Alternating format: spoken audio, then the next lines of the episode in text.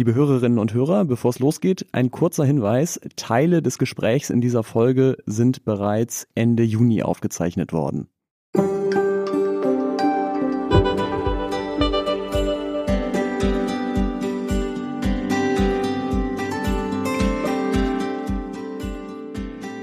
Warum denken Sie das? Zwei Menschen, zwei Meinungen. Ein Podcast von Zeit Online über Gegensätze und Gemeinsamkeiten mit Jana Simon und Philipp Feigle.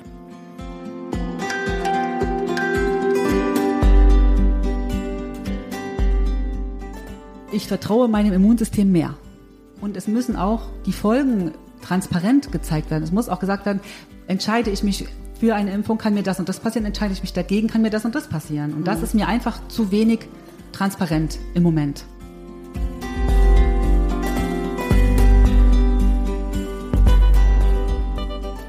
Also warum stehe ich dem positiv gegenüber?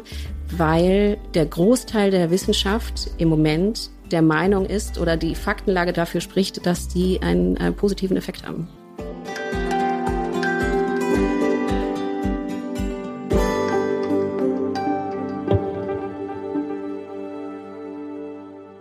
Herr Philipp, das, was wir da gerade gehört haben, sind die Stimmen von zwei Frauen, die in einer wichtigen Frage sehr anders denken. Und zwar geht es um die Impfung gegen das Coronavirus.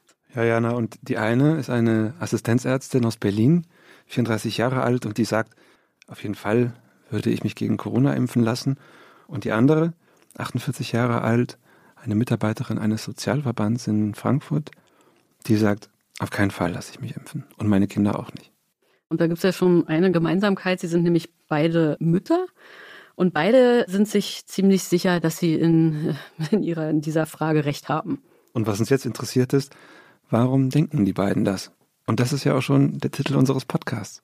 Genau, nämlich in jeder Folge besuchen wir zwei Menschen, in diesem Fall sind es jetzt zwei Frauen, die in einer Frage eben ganz unterschiedlich denken. Wir versuchen zu verstehen, warum die eine auf der einen Seite und die andere auf der anderen gelandet ist. Und wir schauen, ob es noch etwas gibt, was die beiden verbindet. Das ist ja so ein bisschen das Anliegen unseres Podcasts. Und zwar werden am Ende dieses Podcasts unsere beiden Gesprächspartnerinnen aufeinandertreffen und miteinander reden. Und wir hoffen, dass es eben tatsächlich noch so etwas gibt wie einen Common Ground, auf dem sie sich treffen können und dass sie miteinander ins Gespräch kommen. Genau. Und Jana, warum machen wir das eigentlich? Und warum machen wir beide das eigentlich? Gute Frage, Philipp.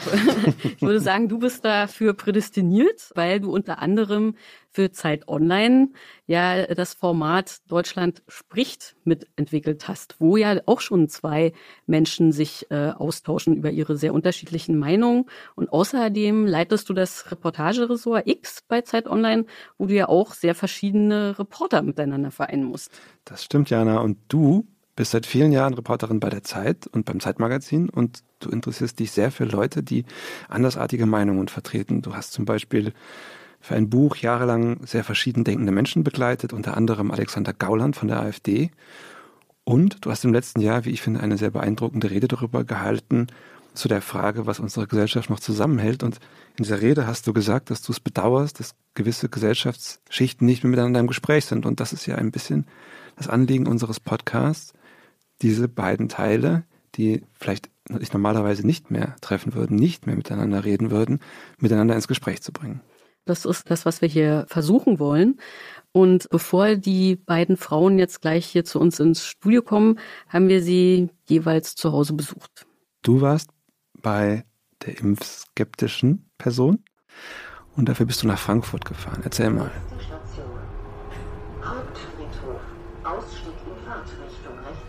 Ich war bei Beate Gilali. Sie ist Ende 40, hat drei Kinder.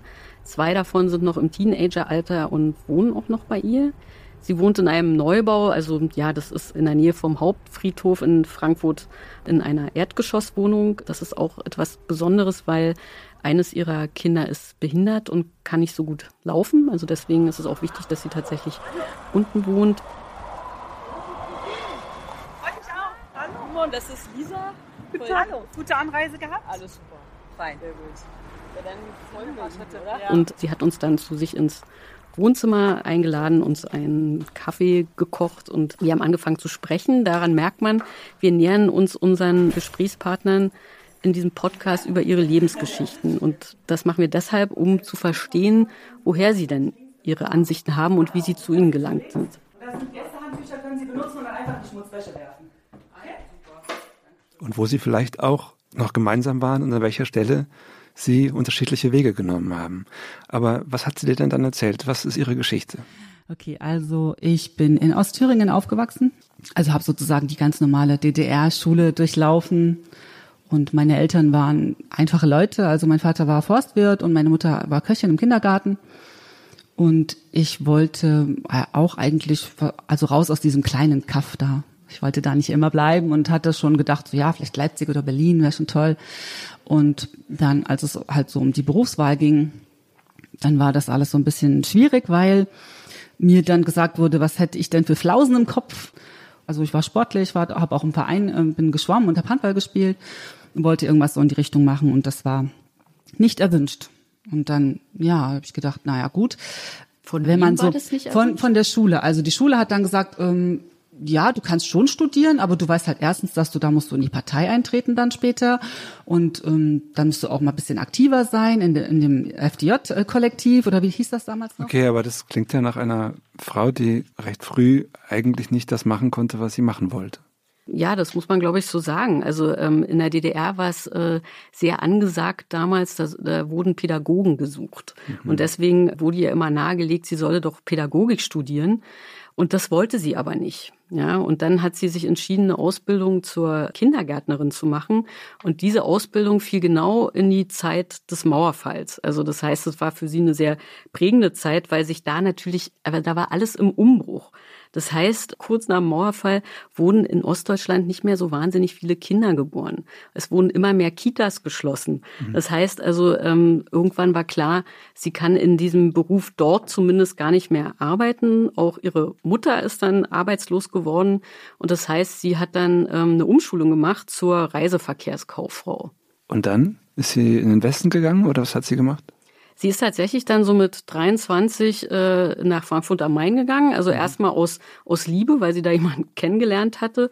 Und natürlich, weil sie schon, wie sie ja gerade sagte, eben schon lange aus ihrem Dorf raus wollte und weil sie auch Arbeit gesucht hat. Und wie ist es ihr da so ergangen? Also erstmal nicht schlecht. Sie hat dann einen Job gefunden als äh, Reiseverkehrskauffrau. Und gleichzeitig hat sie sogar noch ihre Hochschulreife gemacht, also hat angefangen ähm, zu studieren denn es war eigentlich immer ihr Traum. Aber sie hat dann äh, noch zwei Kinder bekommen, also zwei Töchter. Und das dann alles zusammen, also Studium und Kinder, mhm. das war dann doch schon ganz schön, ganz schön viel. Und jetzt kann man sich so ein bisschen fragen, ja, warum erzähle ich das alles so en Detail, ihren, ihren ganzen Lebenslauf?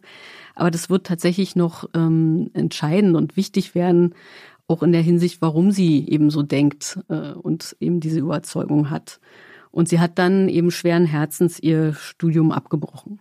Das ging gar nicht. Schichtarbeit, drei Kinder und arbeiten, weil Geld verdienen, Miete und noch Studium, das hat einfach nicht funktioniert. Und ich habe dann das Studium aufgegeben. Ich habe dann schon noch irgendwie mal lange damit so gehadert. Und das kam auch immer mal wieder so. Aber inzwischen ist es okay. Das klingt danach, als ob sie wirklich eine Frau war, die mehrfach Dinge aufgeben musste, die sie eigentlich gerne gemacht hätte. Ja, das kann man, glaube ich, so, so zusammenfassen. Und dann hat sie auch zwischendurch immer wirklich große Probleme gehabt, eine passende Wohnung zu finden, da wo sie eben gerade wohnte, wie in dem Fall in Frankfurt. Also als die Kleine kam, haben wir in einer Vierzimmerwohnung im vierten Stock gewohnt. Da war auch klar, dass wir nicht ewig da wohnen bleiben können, weil wenn sie nämlich OPs hatte, die letzte OP, die sie da hatte mit fünf Jahren da, wo sie wieder im Rolli saß, äh, sechs Wochen, sieben Wochen lang, da muss man sich jeden Weg überlegen, ob man noch mal rausgeht oder nicht. Und was macht man mit einem Kind, wenn es im Rollstuhl sitzt und da macht man in der Wohnung die ganze Zeit im Sommer? Hm. Also wir haben uns beworben und es war ungleich schwerer, als es war, als wir nach, als ich damals nach Frankfurt gezogen bin, weil die Situation war plötzlich so ähm, angespannt, die Wohnungssituation. Die Preise sind explodiert, damals schon. Also so in den Nullerjahren ging es dann schon so los. Und dann in 2007 kam ja die Kleine. Und so spätestens 2010 haben wir gesagt, jetzt müssen wir mal schauen, dass wir hier rauskommen aus dem vierten Stock. Und das, das war einfach fast unmöglich. Wie man das ja jetzt schon gehört hat von ihr, also diese Wohnungsgeschichte zieht sich so ein bisschen durch ihr, ihr ganzes Leben auch.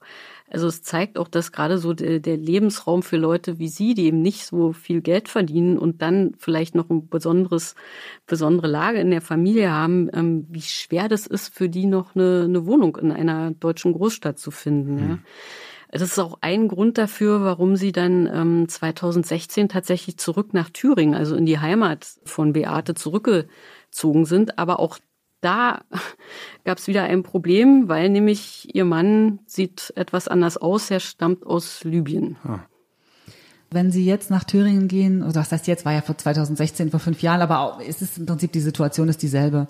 Es gibt nicht viel Arbeit und die Arbeitsplätze sind hart umkämpft. Und es gibt auch so ein gewisse Ressentiments gegen, in Anführungszeichen, Ausländer, was nie ein Problem war, weil wir ja oft auch da waren und mein Mann ja ganz normal Deutsch spricht und so. Aber da gab es ja vorher diese Zuwanderungswelle und man sieht es den Menschen ja nicht an oder dem Menschen nicht an, ob er hier geboren, aufgewachsen, zur Schule gegangen ist, Steuern gezahlt hat oder ob er sozusagen einfach nur hierher kommt, um sich ein schönes Leben zu machen.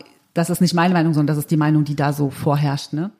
Ja, und dann war es tatsächlich so, dann wurde ihr, ihr Mann auch angegriffen. Also Beate sagt von einem glatt rasierten Menschen. Hm. Und es war dann irgend, genau einem Skinhead und ähm, irgendwann war klar, sie können da eigentlich nicht bleiben und dann sind sie vor so gut anderthalb Jahren tatsächlich wieder nach Frankfurt zurückgezogen. Wieder zurückgezogen. Und ging es ihr dann da besser? Ja, also nicht nicht so richtig. Also sie haben wieder eine Wohnung gesucht. Sie haben tatsächlich nun seit einem Jahr auch diese Wohnung, in der ich sie da besucht habe und in der sie jetzt leben. Und dann äh, ging aber, wie man weiß, schon so langsam diese die Corona-Krise los. Und ähm, sie hatte schon davor, man hört es ja so ein bisschen auch in ihrem Lebenslauf, sie hat, hat immer mehr das Vertrauen in Institutionen verloren, vor allen Dingen in die staatlichen Institutionen. Also ich, ich, ich wünschte, ich bräuchte keine Unterstützung, ja. Ich wünschte, ich, ich könnte sagen, ich, ich kümmere mich selbst um eine Wohnung. Ich kann das alles regeln. Ich kann die Dinge super gut organisieren, wenn, wenn ich die Möglichkeit habe. Ich gehe auch nochmal hin, ich rufe an. Ich, es ist nicht so, dass ich da zu bequem oder so, dass ich, dass ich zu Hause sitze und sage, ja, soll mir mal einer jetzt eine Wohnung beschaffen oder so. Aber selbst wenn man sich anstrengt, stößt man an die Grenzen. Das ist, ist einfach offensichtlich ein strukturelles Problem. Noch dazu, wenn man irgendwie finanziell nicht so gestellt ist, dass man einfach sagen kann, ich nehme mir halt eine Wohnung für 2000 Euro im Erdgeschoss, eine 15er-Wohnung oder barrierefrei. Wenn man das nicht kann, dann ist es schon schwierig. Du hast gerade gesagt, sie hat das Vertrauen in die Institutionen verloren. Aber es passiert ja auch dann bei Frau Gilali, als dann die Corona-Krise kam, passiert auch plötzlich was politisch. Was war dann da los? Also ich glaube, sie war schon davor politisch. Sie hat gesagt, dass sie mal mit den Linken geliebäugelt hat ist dann aber nie also bei den einen getreten. Ja? Also es ist nie so weit gekommen, dass sie tatsächlich in eine Partei gegangen ist. Sie sagt doch, dass sie eigentlich von ihrer Grundeinstellung eher links ist. Und als dann Corona kam, ich glaube, da kamen dann auch wirklich viele Sachen zusammen. Ja? Also das, was sie vorher alles erlebt hatte in, in ihrem Leben und dann diese Krise. Und so kam sie dann zu dieser Anti-Corona-Maßnahmenbewegung Widerstand 2020. Das musst du mal erklären, was das ist. Das ist tatsächlich eine, eine, Bewegung, die von einem, ich glaube sogar von einem Arzt gegründet wurde. Bodo Schiffmann war das, ja, glaube ich. Aus Süddeutschland. Genau. Und die haben sich vor allen Dingen am Anfang, also es war schon, glaube ich, schon beim ersten Lockdown relativ früh, haben die sich eben gegen die Corona-Maßnahmen gewandt, haben dann auch Demos veranstaltet und so weiter. Und glaube ich, am Anfang hatte Beate noch nicht das Gefühl, dass was schief läuft. Also am Anfang hatte sie auch noch Vertrauen in die Regierung und hat auch gedacht, die Maßnahmen sind richtig. Das war also eher ein schleichender Prozess. Also ich habe in, in vielen Punkten kein, oder hatte ich vorher schon auch nicht, kein Vertrauen in die Regierung. Aber so was Gesundheit anbelangt, habe ich gedacht, ja, das, das kann gar nicht anders sein, als dass das alles in Ordnung geht. Also erst gab es die Bilder. Bilder von von Bergamo. Ah. Die Särge. Und die Särge. Und, und da hat man dann sich schon erschreckt, hat man gedacht, oh, du liebe Zeit, muss ja doch was Schlimmes sein. Dann kam der Lockdown, da hat man gedacht, ja gut, ist richtig so. Und dann gab es so, ich kriege es chronologisch nicht mehr hin, wie es war, also was, was genau der Reihe nach war, aber dann gab es ja diese Masken, erstmal noch nur eine Empfehlung und dann, dann immer und dann immer nochmal und dann habe ich schon gedacht, pff, da habe ich mich auch so auf anderen Kanälen mal informiert. Also, auf welchen denn? Wenn ich Ihnen das jetzt sage, dann werde ich wahrscheinlich als Verschwörungstheoretikerin hingestellt. Deswegen sage ich es lieber nicht. Sie ist ja dann auch der Partei beigetreten, die die Basis heißt. Was ist das genau? Ja, das stimmt. Also diese Basis ist ja direkt aus der Widerstandsbewegung 2020 hervorgegangen und sie ist dann praktisch direkt damit übergegangen, in diese Partei eingetreten. Ähm, man kann noch gar nicht so genau sagen, was das für eine Partei ist, weil es ist eine ja, ist eine Masse von Menschen, die sehr heterogene Ansichten vertreten. Das Einzige, was sie eigentlich vereint, ist ihr, ja, ihr Widerstand oder ihre Skepsis gegenüber der Corona-Impfung und gegenüber den Corona-Maßnahmen.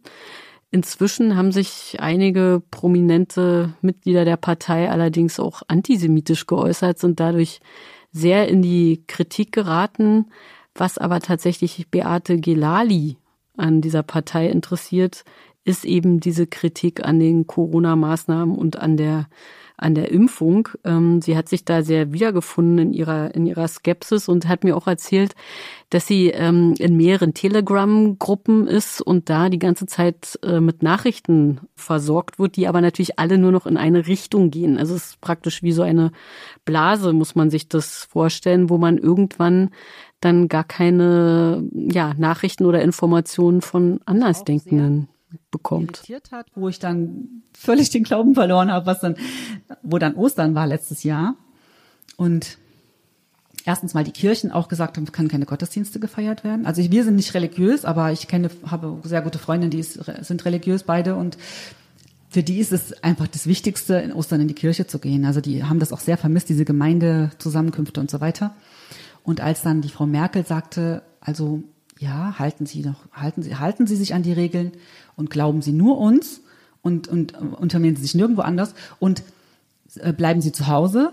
Ausflüge in die Berge oder an die See oder zu Verwandten kann es in diesem Jahr nicht geben. Da habe ich gedacht, Moment mal, wie kann sie das einfach sagen? Sie kann doch nicht entscheiden. Als Kanzlerin hätte sie es sowieso nicht zu sagen. Und dann standen tatsächlich an den Landesgrenzen äh, Kontrollen. Ich habe eine Freundin, die wohnt im Odenwald und die hat ihre, wollte ihre Familie besuchen in, in Schleswig-Holstein. Da standen an den Bundesländergrenzen Kontrollen. Da habe ich gedacht, in 2016, 2015 war es nicht möglich, die deutsche Außengrenze zu schützen. Und dann wird in, in einem Land kann ich nicht mehr entscheiden, dass ich an Ostern zu meinen Eltern fahre. Da, da war, war bei mir also völliges Unverständnis, um das mal so auszudrücken. Das heißt, die ist eigentlich zu einer Corona-skeptischen Person. Sie glaubt, sie, sie glaubt an, dass es das Virus gibt, aber sie findet diese Maßnahmen überzogen. Sie findet auch, dass da das viel zu drakonisch äh, gegangen war und sie verbindet das interessanterweise auch mit der Flüchtlingskrise 2015, 2016. Unser Podcast dreht sich ja ums Impfen. Und wir wollen ja, wir haben jetzt lange ihre Geschichte gehört, wir wollen ja eigentlich verstehen, woher kommt das jetzt, dass sie diesem dem Impfen so skeptisch gegenübersteht. Wie erklärst du dir das? Also ich glaube auch, also weil du das jetzt nochmal angesprochen hast, mit, ähm, dass sie das mit der Zuwanderungswelle, wie sie es nennt, in Zusammenhang bringt. Ich glaube, dass sie da äh, eigentlich noch kein Problem damit hatte. Sie sagt auch immer, also sie ist überhaupt nicht rechts. Ihr Mann ist aus Libyen, also sie ist jetzt keine Rechtsextremistin. Ähm, sie hat aber tatsächlich eben diesen Glauben in die Institutionen verloren und hat ähm, dann offensichtlich irgendwann das Gefühl gehabt, die Institutionen treffen nicht die richtigen Entscheidungen jetzt in dieser Krise. Sie äh, leugnet das Virus nicht, sie hält es für nicht so gefährlich. Das ist ihre Meinung, nicht meine, aber diese Meinung hat sie sich gebildet und jetzt zum Impfen hat sie, da muss man vielleicht noch dazu sagen, dass es in der DDR gab es eine Impfpflicht. Und ähm, sie stammt ja aus der DDR, das heißt, sie wurde als Kind, Jugend, frühe Jugendliche, wurde man also da, wie man so schön sagt, durchgeimpft, ohne dass irgendjemand gefragt hätte, ob man das will oder nicht. Und ihre Skepsis hat, glaube ich, auch mit ihrer Geschichte dazu zu tun. Ich bin nicht äh, per se gegens Impfen. Mhm. Wie gesagt, meine Kinder sind auch geimpft. Gegen Masern, Mumps, Rötel, Keuchhusten, alles, was man impfen kann. Aber ich denke, erstens ist es so, dass vermutlich dieser Impfstoff, äh, der ist ja noch nicht lange entwickelt und dann weiß man nicht, was macht dieser Impfstoff. Das war auch noch so ein, Punkt noch, die meine, meine Kinder, also mein Sohn und meine jüngere Tochter, die sind allergisch.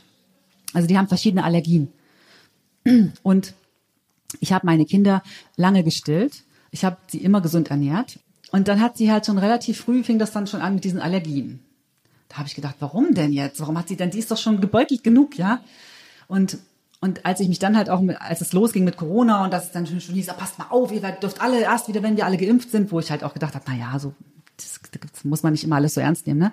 Aber dann so ein bisschen geguckt habe, mich damit beschäftigt habe, was ist denn da auch drin in diesen Impfstoffen? Dann kann es doch auch sein, wie gesagt, das ist meine laienhafte Meinung, dass vielleicht in den Impfstoffen was drin ist, was diese Allergien auslösen könnte, da habe ich mir dann auch über, darüber Gedanken gemacht. Und es hieß ja dann von Anfang an auch eigentlich schon, die Frau Merkel hat ja gleich am Anfang gesagt, die Pandemie ist vorbei, wenn es einen Impfstoff gibt. Da habe ich auch Angst bekommen. Da habe ich gedacht, wie lange soll das denn jetzt dauern? Acht Jahre, zehn Jahre, bis es einen Impfstoff gibt? Und das ging ja dann relativ schnell. Ja, es ging relativ schnell, ja. Ja, und also das war so der, der erste Punkt mit dieser ähm, Impfung. Ich denke, wenn, wenn man das Immunsystem wenn man ein gutes Immunsystem hat, kann man vermutlich Corona auch gut überleben ohne dass man irgendwelche Langzeit. Und naja, das weiß natürlich keiner und die Älteren das, natürlich ja. sowieso nicht. Na ne? klar, also aber ich bin ja noch keine 70. Ne? Und ich möchte es gern selbst entscheiden. Und vielleicht auch, weil wir als Kinder nie gefragt wurden, egal was wir, wir haben das bekommen, wir mussten uns da, wir mussten das machen und das. Also da war, da wurde ja Individualität war ja da nicht vorhanden quasi.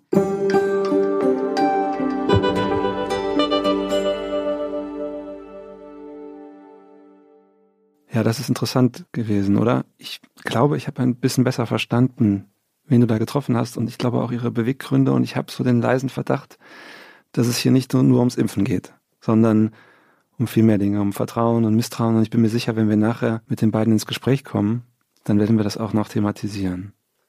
Ja, das glaube ich auch. Also ich bin jetzt sehr gespannt auf deine Frau, die du getroffen hast und ähm, wie sie zu ihrer Meinung gelangt ist und was ihr Hintergrund ist. Ja, ich habe tatsächlich ein ganz anderes Treffen gehabt als du. Hallo, Philipp Feigler. Ja. In einem Teil des Berliner Weddings, wo es jetzt nicht schick ist, aber wo Akademiker leben, ganz in der Nähe von einem umgebauten ehemaligen Krematorium, dem Silent Green. Berliner Altbau. Die haben relativ hoch gewohnt, auch vierter Stock. Eine schöne Wohnung, Holzdielen, Bücherregale, so ein kleines Kinderbett stand da in der, in der Ecke. Und äh, der Mann von Dorothea Gebhardt hat uns einen ganz fantastischen Kaffee gemacht und dann hat sie sich in einen Schaukelstuhl gesetzt und hat angefangen zu erzählen. Das klingt nahezu idyllisch. Äh, ich bin in, ich habe die ersten sieben Jahre meines Lebens in einem kleinen Dorf in äh, Franken verbracht. Meine Eltern hatten da einen alten Gasthof gekauft und aufgearbeitet. Mein Vater hat dort an der Universität gearbeitet und mein Bruder und ich sind da im Dorf aufgewachsen. Dann sind wir, als ich ungefähr sieben war, nach Berlin gekommen, in die Großstadt. Und in der Zeit, in der ich da zur Schule gegangen bin, sind da alle Botschaften und äh, der Potsdamer Platz und das Regierungsviertel entstanden. Und äh, ja, das hat für mich so ein bisschen die Welt eröffnet.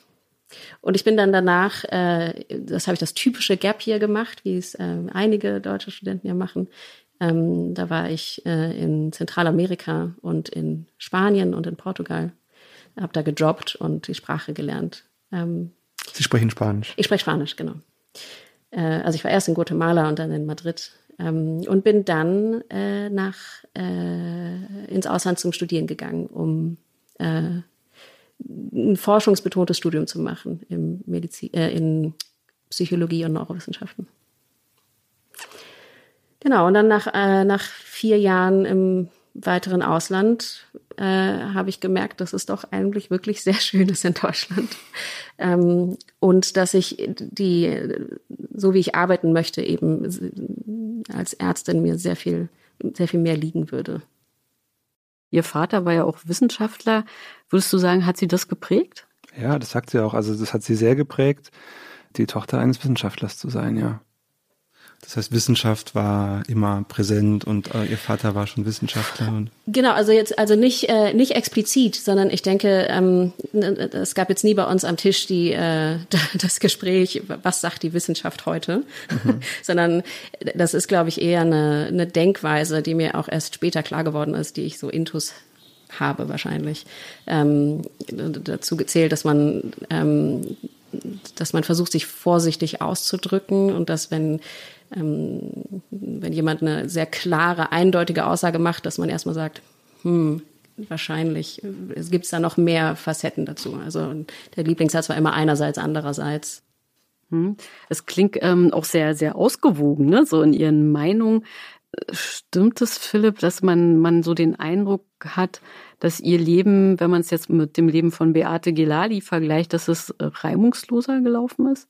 Ja, also ähm, wir haben darüber auch gesprochen und ich fand interessant in dem Gespräch, dass sich, glaube ich, dessen sehr bewusst ist. Es geht nicht darum, irgendwie finanziell privilegiert zu sein in diesem Fall. Wir waren, wir waren sehr, ne, dadurch, dass mein Vater Professor war, ähm, hatten wir keine Geldsorgen. Das ist schon mal, ähm, das ist eine Form des Privilegs, die auch der Großteil der Menschheit natürlich nicht hat. Ähm, aber das größere Privileg war, glaube ich, die, die Eröffnung der Möglichkeiten. Dass meine Eltern zu allen Vorschlägen, die ich irgendwie hatte, also sei es, dass ich ins Ausland gehe während der Schulzeit ähm, oder dass, äh, dass ich nach der Schule ähm, im Ausland studiere oder dass ich nach dem Studium nochmal Medizin studiere, ähm, solange ich das irgendwie gut begründen konnte, haben sie mich da drin unterstützt. Und dass es mir später klar geworden ist, eine Form des Privilegs, die fast unabhängig ist von ähm, ökonomischem Status. Das ist eine Einstellung von Eltern, die sich auf die Kinder ähm, überträgt und die entweder äh, viele Türen öffnet oder viele Türen von Anfang an geschlossen hält. Ich glaube, man muss sich das so vorstellen, dass das, dass das eine auch das andere wieder bedingt. Also dadurch, dass sie sich so viele Türen geöffnet haben, auch hatte sie dann auch wiederum ganz andere Perspektiven. Also du hast es ja eben schon gehört, sie war viel im Ausland und konnte halt auch von außen auf Deutschland blicken, was jetzt, glaube ich, für die Frage, die uns interessiert, halt nicht ganz unentscheidend ist. Ich lebe in einem Land, was zu den sichersten und reichsten Ländern der Welt gehört. Ich lebe in einem Land als Frau, in dem ich mich frei entfalten darf. Ich bin in einer Familie aufgewachsen, die mir Möglichkeiten geben konnte und die mich auch persönlich darin unterstützt hat, Möglichkeiten als solche zu sehen und sie auch zu nutzen. Das ist ähm, ein emotionales und ein ökonomisches Privileg, was ähm, ja was immens ist und was mir ein Grundvertrauen verschafft, was ähm, was andere Menschen vielleicht nicht haben. Ja, jetzt hört man ja schon so ein bisschen, ähm, dass wir zwei sehr unterschiedliche Frauen getroffen haben. Ne? Also bei bei der einen, die hatte immer das Gefühl, dass die Türen eher zugehen hm. und die andere hatte immer das Gefühl, die Türen gehen eher auf. Und ähm, das gleiche Gefühl habe ich jetzt auch, dass sie das denken mit dem Grundvertrauen, ja, das Grundvertrauen, was sie in Institutionen und den Staat haben, ist ja bei Dorothea Gibbert, glaube ich, ganz anders als bei Frau Gelali, oder? Hm, genau, ich habe sie das auch gefragt. Ich habe sie gefragt, ob zum Beispiel jetzt dieses Grundvertrauen, von dem sie spricht, auch Einfluss hat auf ihr politisches Denken. Und da hat sie das gesagt. Genau, wenn man dadurch natürlich bekommt man die Möglichkeit, dann positive Erfahrungen zu machen. Wenn man das gar nicht macht, dann kann man die auch nicht bekommen. Ja, da sind wir auch jetzt ja schon bei unserem eigentlichen Thema, dem Impfen. Wie ist sie denn da zu ihrer Meinung gekommen? Insgesamt stehe ich schon Impfungen sehr positiv gegenüber. Warum stehe ich dem positiv gegenüber? Weil der Großteil der Wissenschaft im Moment der Meinung ist oder die Faktenlage dazu, dafür spricht, dass die einen äh, positiven Effekt haben. Also ein, und natürlich, was man, glaube ich, nicht vergessen darf, ist, dass da immer Risiken mit dabei sind, aber es ist eine Nutzen-Risiko-Abwägung, die für Impfungen spricht. Ja, also da, da hört man wieder ganz klar das Grundvertrauen, ne, auch in, in die Wissenschaft. Und das begründet sie auch, ja. Ich denke, weil ich groß geworden bin in diesem Land, ohne die Erfahrung gemacht zu haben, ähm, von den Institutionen hintergangen oder enttäuscht worden zu sein. Das hat vielleicht etwas mit meinem Alter zu tun. Ich glaube, es hat aber auch mit unserer, mit unserer Bundesrepublik zu tun. Dass wir in einem, wir haben das Glück, in einem Land zu leben, was größtenteils verlässlich funktioniert. Ähm, um salopp auszudrücken, es fühlt sich nicht an, als würden wir in einer Bananenrepublik leben, wo man ähm, grundsätzlich misstrauen muss, sondern und wir können erstmal grundsätzlich vertrauen. Und das heißt, dann kann ich auch den Vertrauensvorschuss an solche Institutionen geben. Der andere Grund, warum ich, glaube ich, vertraue in diese Institutionen, ist, weil ich, ähm, wenn man sich anhört, was die Begründung ist, dann macht es für mich wirklich viel Sinn. Also wenn man sich die Begründungen zum Beispiel der STIKO durchliest oder wenn man sich ähm, der Ständigen Impfkommission oder wenn man sich ähm, anhört, äh, ich finde auch, wenn man unsere Bundeskanzlerin sprechen hört oder auch unseren Gesundheitsminister, das klingt nicht verrückt, wenn man wirklich darauf hört, was die sagen. Man kann anderer Meinung sein, aber es klingt sinnvoll und ähm, dafür, daher für mich kein Grund, erstmal zu sagen, das stimmt nicht. Das ist interessant, oder ähm, auch, dass ja über Merkel eigentlich das Gegenteil dessen sagt, was Frau Gilali sagt. Ab, absolut. Und auch, dass sie sich tatsächlich wirklich die STIKO-Begründungen alle durchliest. Ne? Also sie, sie ergründet das ja immer und ähm, bildet sich dann ihre Meinung. Hast du den Eindruck, zweifelt sie auch manchmal? Naja, ich würde sagen, Zweifel hat sie nicht, aber sie hat in dem Gespräch dann was Interessantes ähm, erzählt, warum sie glaubt, dass man leicht in Zweifeln geraten kann. Sie hat nämlich erzählt, wie sie ihr neun Monate altes Kind hat impfen lassen, wie sie da beim Arzt war. Nicht, nein, nicht gegen, gegen, Corona. Nein, nein, ne? nicht gegen Corona, sondern so das, die normalen Impfungen. Und das hat sie so erzählt. Zum Beispiel, als ich jetzt meinen, meinen kleinen Sohn, der jetzt neun Monate ist, als ich den ähm, impfen ließ, jetzt äh, in den die ersten Impfungen die Säuglinge bekommen, da bekommt man ein großes Aufklärungsblatt, ähm, das interessant äh, gestrickt ist. Mhm. Es werden nämlich erst die Vorteile genannt und dann die Nachteile, die Nebenwirkungen und Risiken und dann hört das Blatt auf. Das heißt, man geht raus aus dem Lesen mit der Erfahrung, mit dem, mit dem letzten, was man sich merkt, nämlich äh, alles Schlechte, was da drin steht. Und man bekommt auf einmal Angst. Und selbst ich als, als Ärztin, die da reingegangen ist und gesagt hat, na, natürlich lasse ich mein Kind impfen, mein erster, mein erster äh, Impuls war, äh, müssen wir das wirklich machen? Kann ich das nicht auch, äh, kann ich das nicht auch überspringen? Ähm, das heißt, da, da werden Emotionen geweckt, die sehr mächtig sind.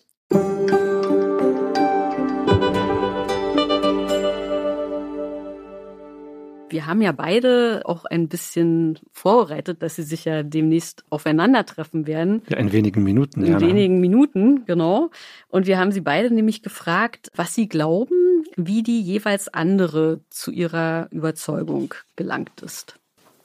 Ich denke, dass sie der Regierung vertraut. Vermutlich hat sie ein bisschen mehr Glück gehabt im Leben als ich so, dass sie da einfach bessere Erfahrungen, andere Erfahrungen gemacht hat ja, das ist doch interessant, dass Frau Gelali denkt, dass die andere einfach nur mehr Glück im Leben gehabt hat, oder?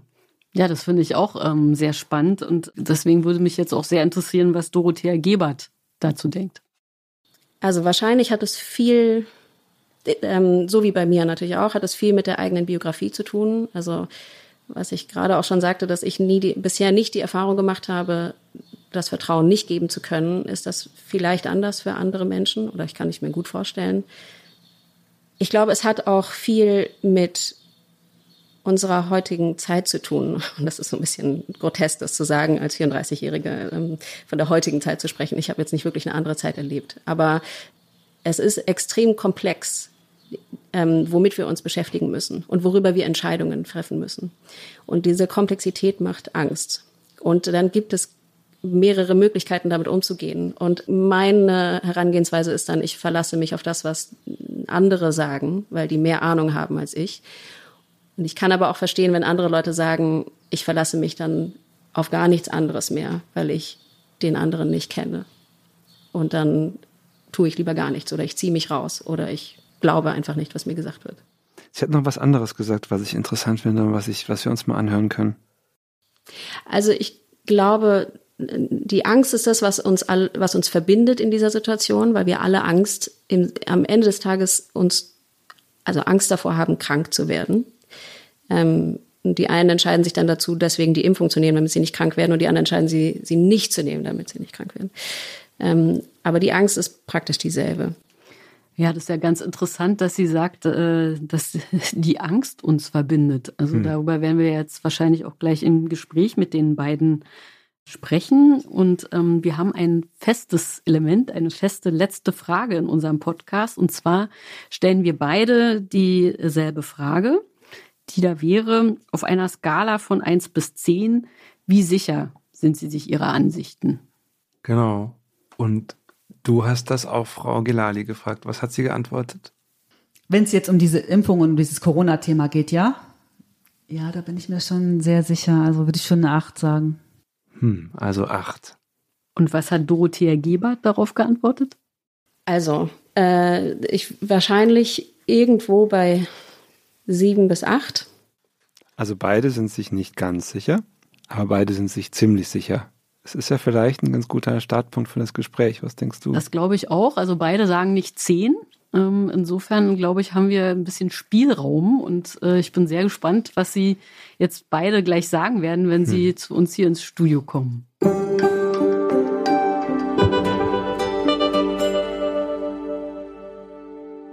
Ja, dann also herzlich willkommen, Beate Gelali und Dorothea Gebert. Sie beide haben sich ja noch nie gesehen. Sie haben aber das gehört, was die jeweils andere gesagt hat und also auch die Meinung gehört.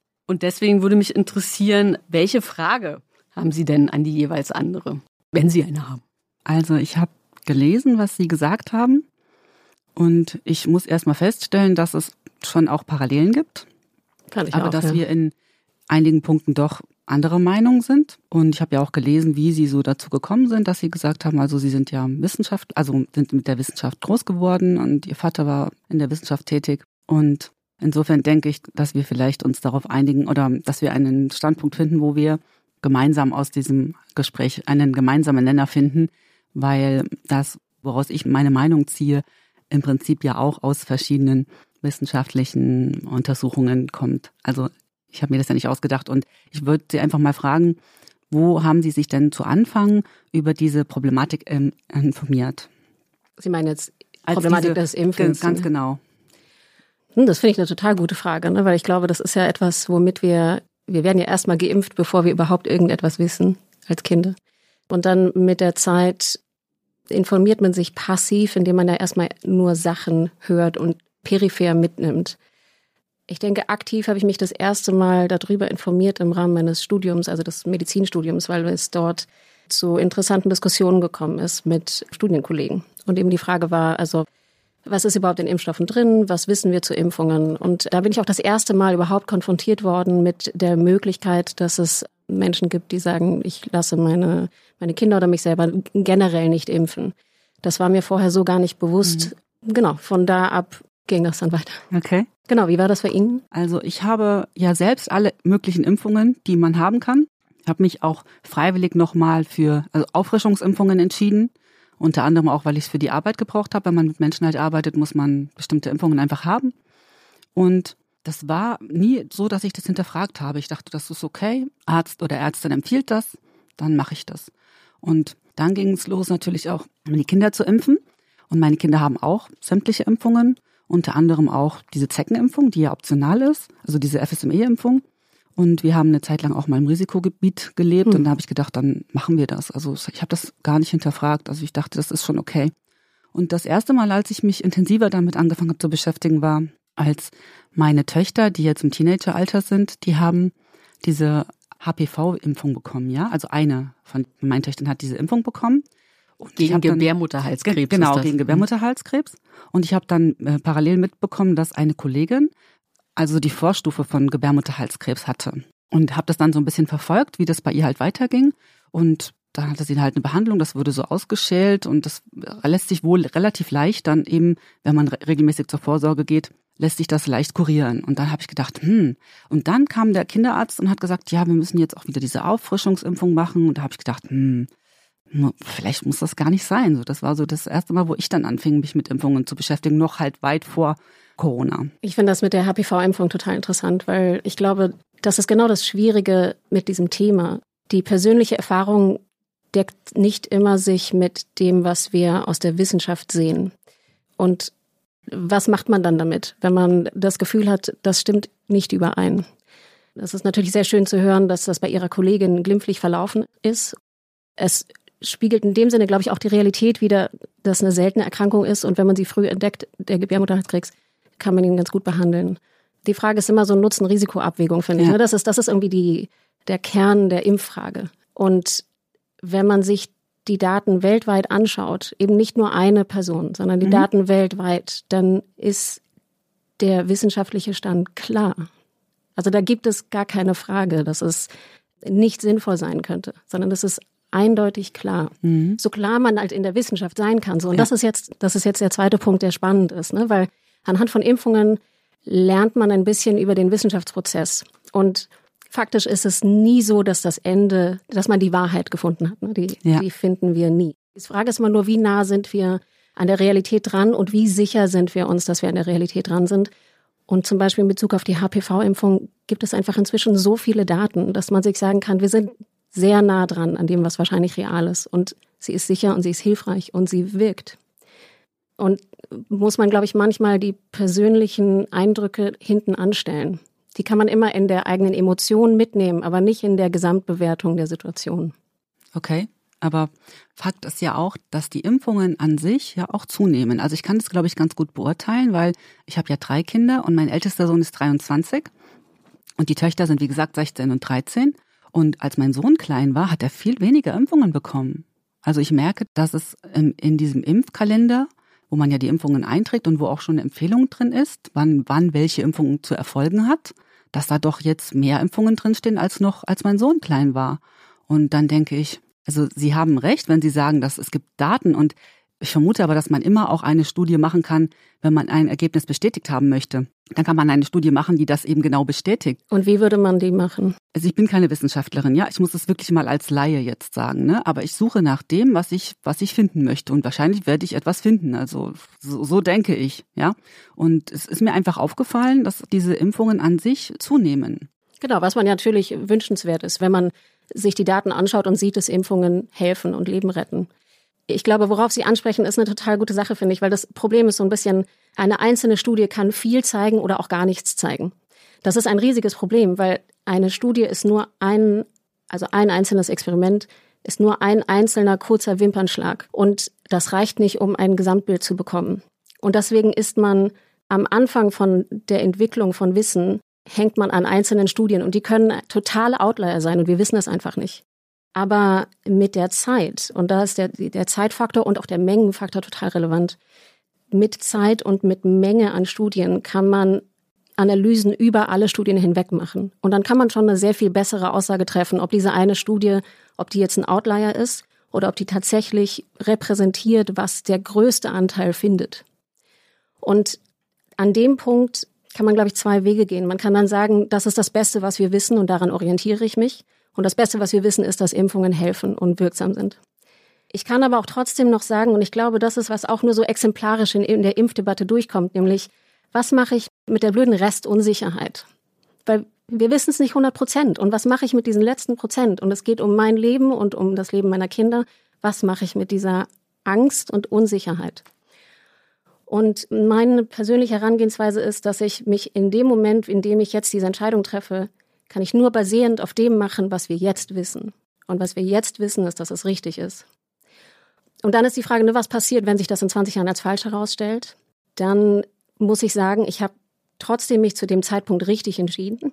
Erstens das.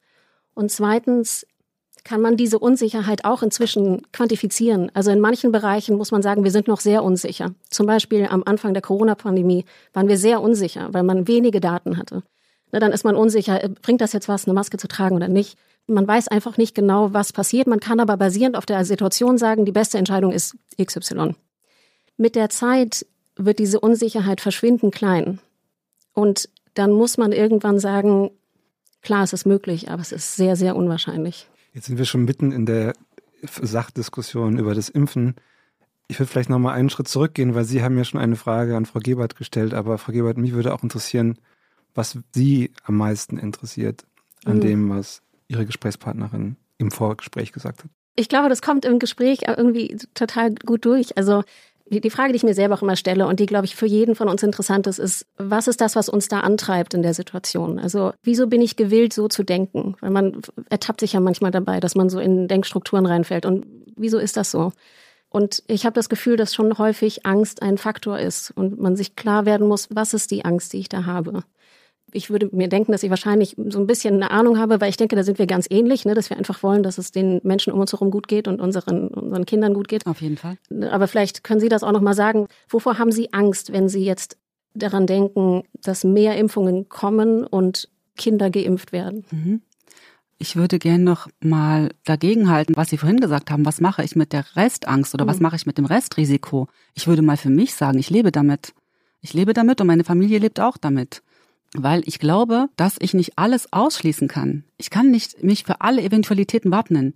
Also ich persönlich habe schon so oft bin einen Weg gegangen, musste umkehren, wie einen anderen Weg einschlagen. Also ich habe einfach wirklich oft, also Flexibilität ist mein zweiter Vorname quasi, ja. Und das, das hat mich aber auch gelehrt, dass ich nicht alles absichern kann. Genauso, ja, sehe ich genauso. Und, und ich ja. denke, ich möchte nicht, dass meine Kinder oder ich, dass wir verpflichtet werden, etwas an unserem Körper machen zu lassen, was wir nicht möchten. Was, also die Eltern sollten das entscheiden, ob die Kinder geimpft werden oder nicht. Ich bin auch nicht dafür, dass es sogenannte Masernpartys dann gefeiert werden. Das, das gab es ja schon auch mal vor ein paar Jahren und so. Dass, dass man jetzt bewusst Kinder ansteckt, das würde ich nicht machen. Soweit würde ich niemals gehen, weil ich natürlich auch meine Kinder schützen möchte. Ich möchte sie nicht einer Gefahr aussetzen. Aber ich denke, wir. Aber das finde ja? ich interessant, weil, also, was stört Sie denn dann an der Masernparty, wenn, wenn sich das Kind da anstecken kann? Was ist da der Unterschied zu, das Kind steckt sich Weil so an? Ja, wenn ich so wie ich es verstanden habe, wenn ich zu einer sogenannten Masernparty gehe, gehe ich dahin in dem Wissen, dass es dort Kinder gibt, die schon das, diese Krankheit haben, die Masern haben. Und Masern ist ja nicht mh, hm, ungefährlich. Und die Folgen hm, muss man auch nicht haben für sein Kind oder auch wenn man. Also Sie würden sich wünschen, dass Ihre Kinder nicht Masern bekommen? Ich würde mir wünschen, dass meine Kinder nicht Masern bekommen, weil ich dann natürlich Angst hätte, dass sie Folgeschäden haben. Ja. Ja, wenn es jetzt ein einfacher Schnupfen wäre, dann, ja, meine Güte, die haben ja schon immer mal Schnupfen oder irgendeinen Infekt. Ja.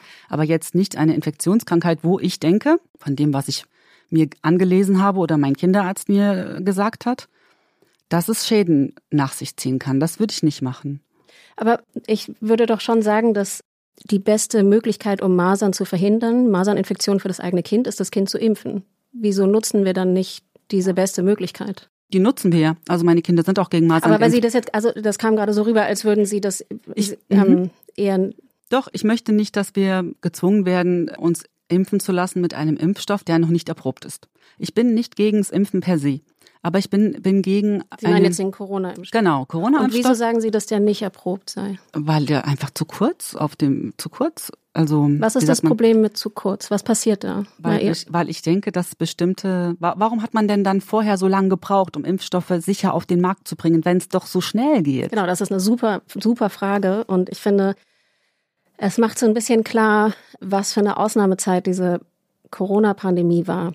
Sie sehen das, glaube ich, anders. Ne? Also Nein, ich sehe das genauso, dass es eine Ausnahmezeit war und noch ist. Also, Entschuldigung. Das also, schon, ja. Okay. Mhm. Nee, also was ich meine ist, ja. ich glaube, das ist ein total interessanter Punkt. Also wie kann das jetzt sein, diese Impfung ist so schnell durchgegangen, wie kann die sicher sein? Was wir schon wissen, ist, dass deutlich mehr Menschen, mehr Daten eingegangen sind in die Studien dieser Impfung als in Impfungen davor. Das ist faszinierend, dass wir innerhalb von kürzestem Zeitraum Zehntausende von Menschen dazu bekommen haben, in diese Studien einzuschließen. Das hat wahrscheinlich, also ich bin keine Studienärztin, die Impfstudien durchführt, aber was man gesehen hat, ist, dass es sehr viel einfacher war, Patienten zu bekommen für diese Studien. Warum ist das so? Weil sich die Leute einfach angesteckt haben. Das heißt, für eine Masernstudie aktuell, um einen Masernimpfstoff zum Beispiel neu zu entwickeln, braucht man eine Kontrollgruppe, wo sich die Leute natürlicherweise mit Masern anstecken. Finden Sie die mal so schnell in der relevanten Zahl. Das war mit Corona ganz anders. Die Kontrollgruppen waren ganz einfach und ganz schnell zu bekommen.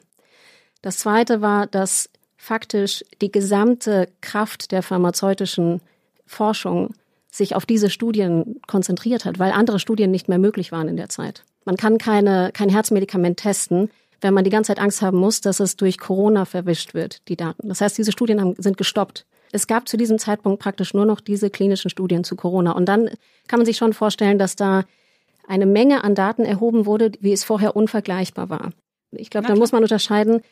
Was wir natürlich jetzt nicht sehen konnten, ist langfristige Folgen, die länger als nach mehreren Monaten auftreten. Das ist etwas, was wir nicht kennen. Ja. Ganz klar. Genau. Gut. Und wie gehen wir mit diesem Risiko um in unserer Entscheidungsfindung? Die STIKO hat da eine klare Antwort gegeben, nämlich in Bezug auf Erwachsene wurden genug Leute getestet, und wir wissen, wie diese Impfstoffe in Erwachsenen funktionieren. Deswegen ist dieses Risiko gering. Das heißt, diese langfristigen Nebenwirkungen, vor denen sie Angst haben und vor denen, glaube ich, viele Angst haben, die über Monate hinweg später kommen, die sind extrem selten in allen Impfungen vorher. Also extrem selten. Es gibt keinen Grund, warum die bei der aktuellen Impfung anders sein sollten. Nicht 100 Prozent. Aber das Beste, was wir wissen, ist das. Das heißt, wir haben einen riesigen Satz an Daten, viel größer als an vorherigen, vorherigen Impfungen tatsächlich. Das Einzige, was fehlt, sind die Daten, die länger als mehrere Monate sind. Und das ist, das kann man tatsächlich als Problem beziffern. Und da muss man sich fragen, wie geht man damit um und. Okay, ich verstehe. Aber ich denke trotzdem, dass die Frage erstmal sein muss, bevor ich überlege, lasse ich mich impfen oder nicht, muss ich mich überhaupt impfen lassen? Ist Corona für mich als Person, für meine Familie, für meine Kinder so gefährlich, dass ich zwingend mit einer Impfung geschützt werden muss?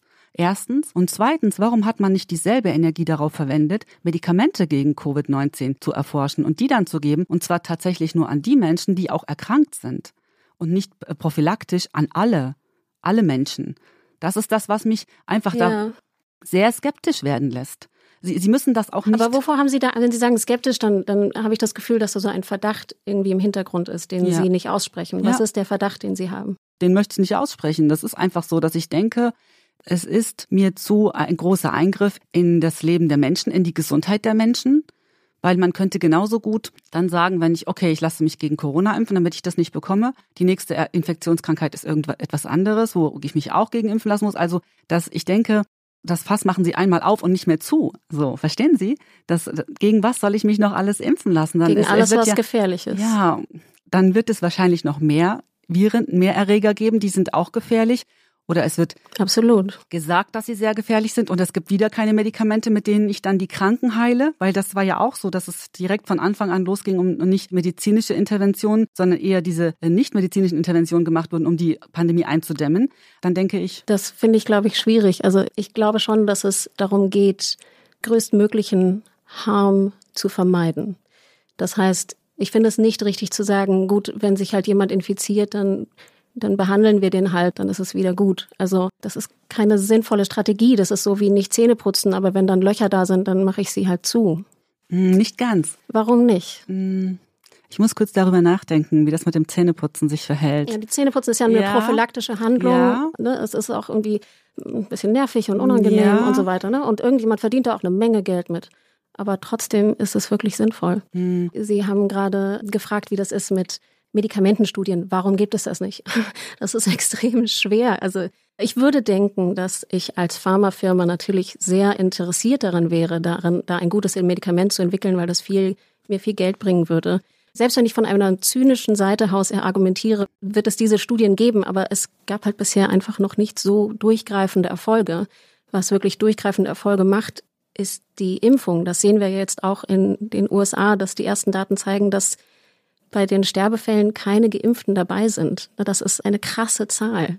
Und das ist ja schon das, was wir uns wünschen, dass wir, wenn eine Pandemie über den Globus rollt, wir inzwischen wenigstens schlau genug sind, die mit möglichst geringer Einschränkung abzuwettern. Und ein Pieks in den Arm ist für mich eine geringe Einschränkung, wenn es nicht verbunden ist mit schweren Langzeitfolgen für viele Menschen. Und genau so ist der Wissensstand aktuell.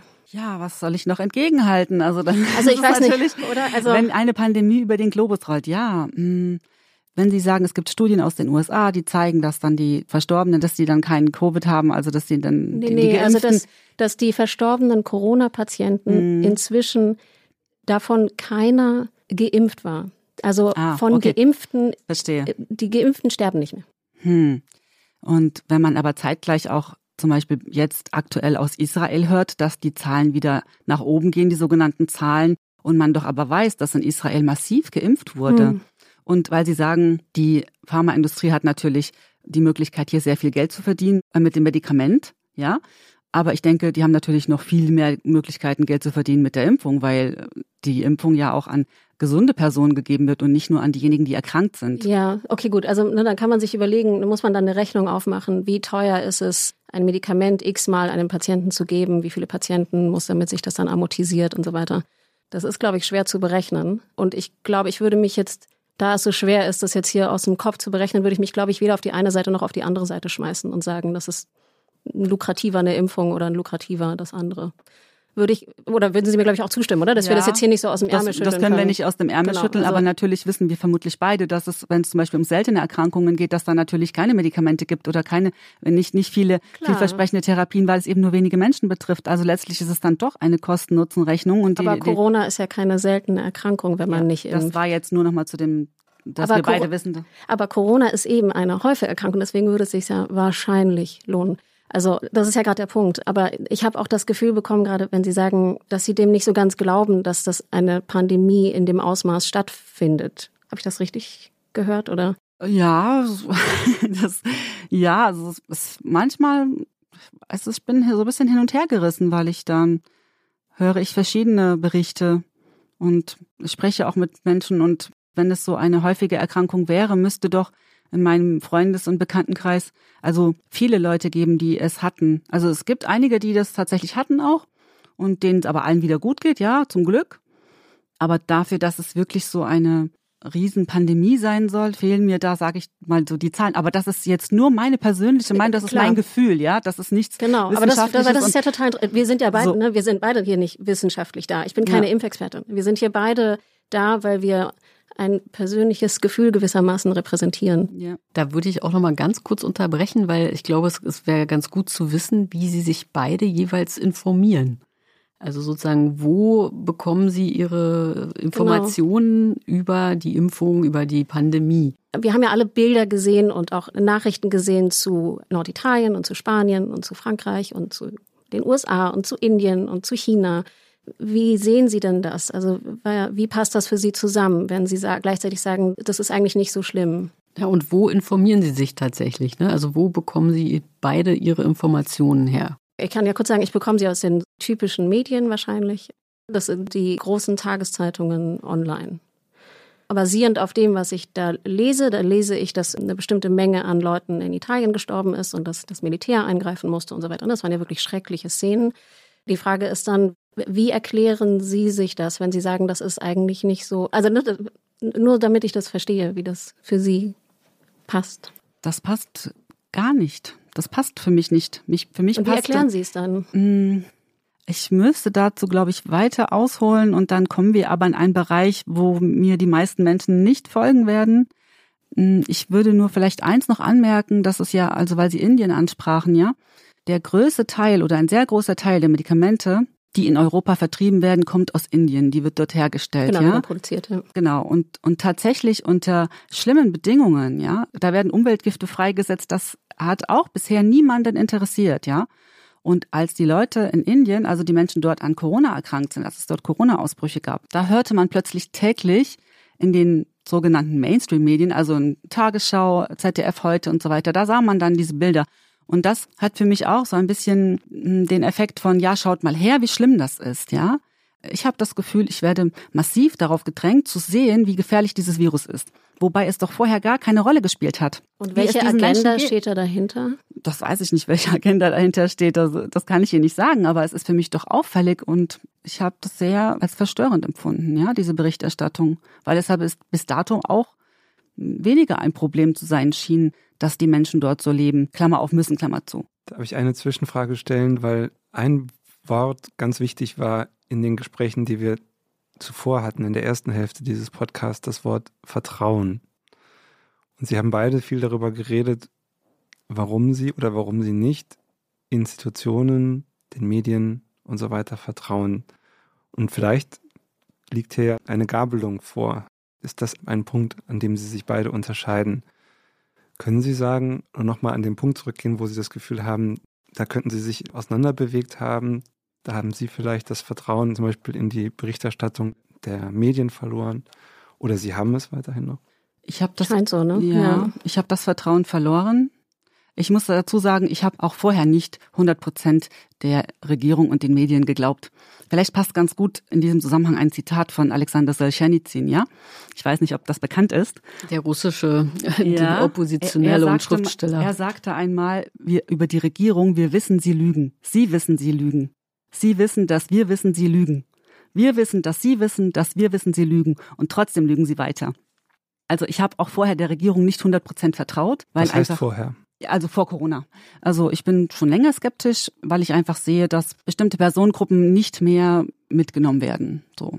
Können Sie also sagen, also wann das, nur, nur ganz kurz, können Sie sagen, mhm. wann das angefangen hat? Ja, Gab es so, da einen mhm. Punkt? So spätestens in den Nullerjahren, als zum Beispiel große Wohnungsbestände verkauft wurden und der Gesundheitssektor immer weiter zusammengespart wurde da fing das dann auch so an, dass ich gedacht habe, hm, man könnte das doch vielleicht auch anders regeln, dass die Globalisierung vorangeschritten ist und die Menschen arbeitslos geworden sind oder ihren Job behalten haben, aber für ein anderes Unternehmen mit weniger Geld, also dass einfach bestimmte Bereiche ausgelagert wurden aus Unternehmen und es vielen Menschen einfach schlechter ging und die Politik, wenn man es so nennen will, die Politik offensichtlich kein Interesse daran hatte, diese Leute mitzunehmen. Da fing es dann schon an, dass ich gedacht habe, hm, es gefällt mir nicht so ganz, in welche Richtung das jetzt geht, ja. Und das fanden Sie nicht wiedergespiegelt in den Medien? Nein, das fand ich nicht wiedergespiegelt. Also ich fand, doch manchmal gab es schon auch Berichte. Wir haben auch lange die Zeit gelesen und waren immer wirklich, also auch interessante Berichte dabei.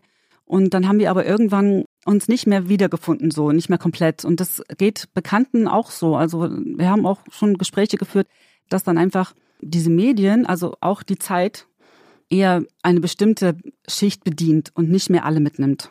Also ich glaube, ich würde Ihnen total zustimmen mit dem, was Sie gesagt haben, dass Menschen zurückgelassen wurden und das tatsächlich in viel größerem Stil, als wir uns eingestehen möchten als Gesellschaft.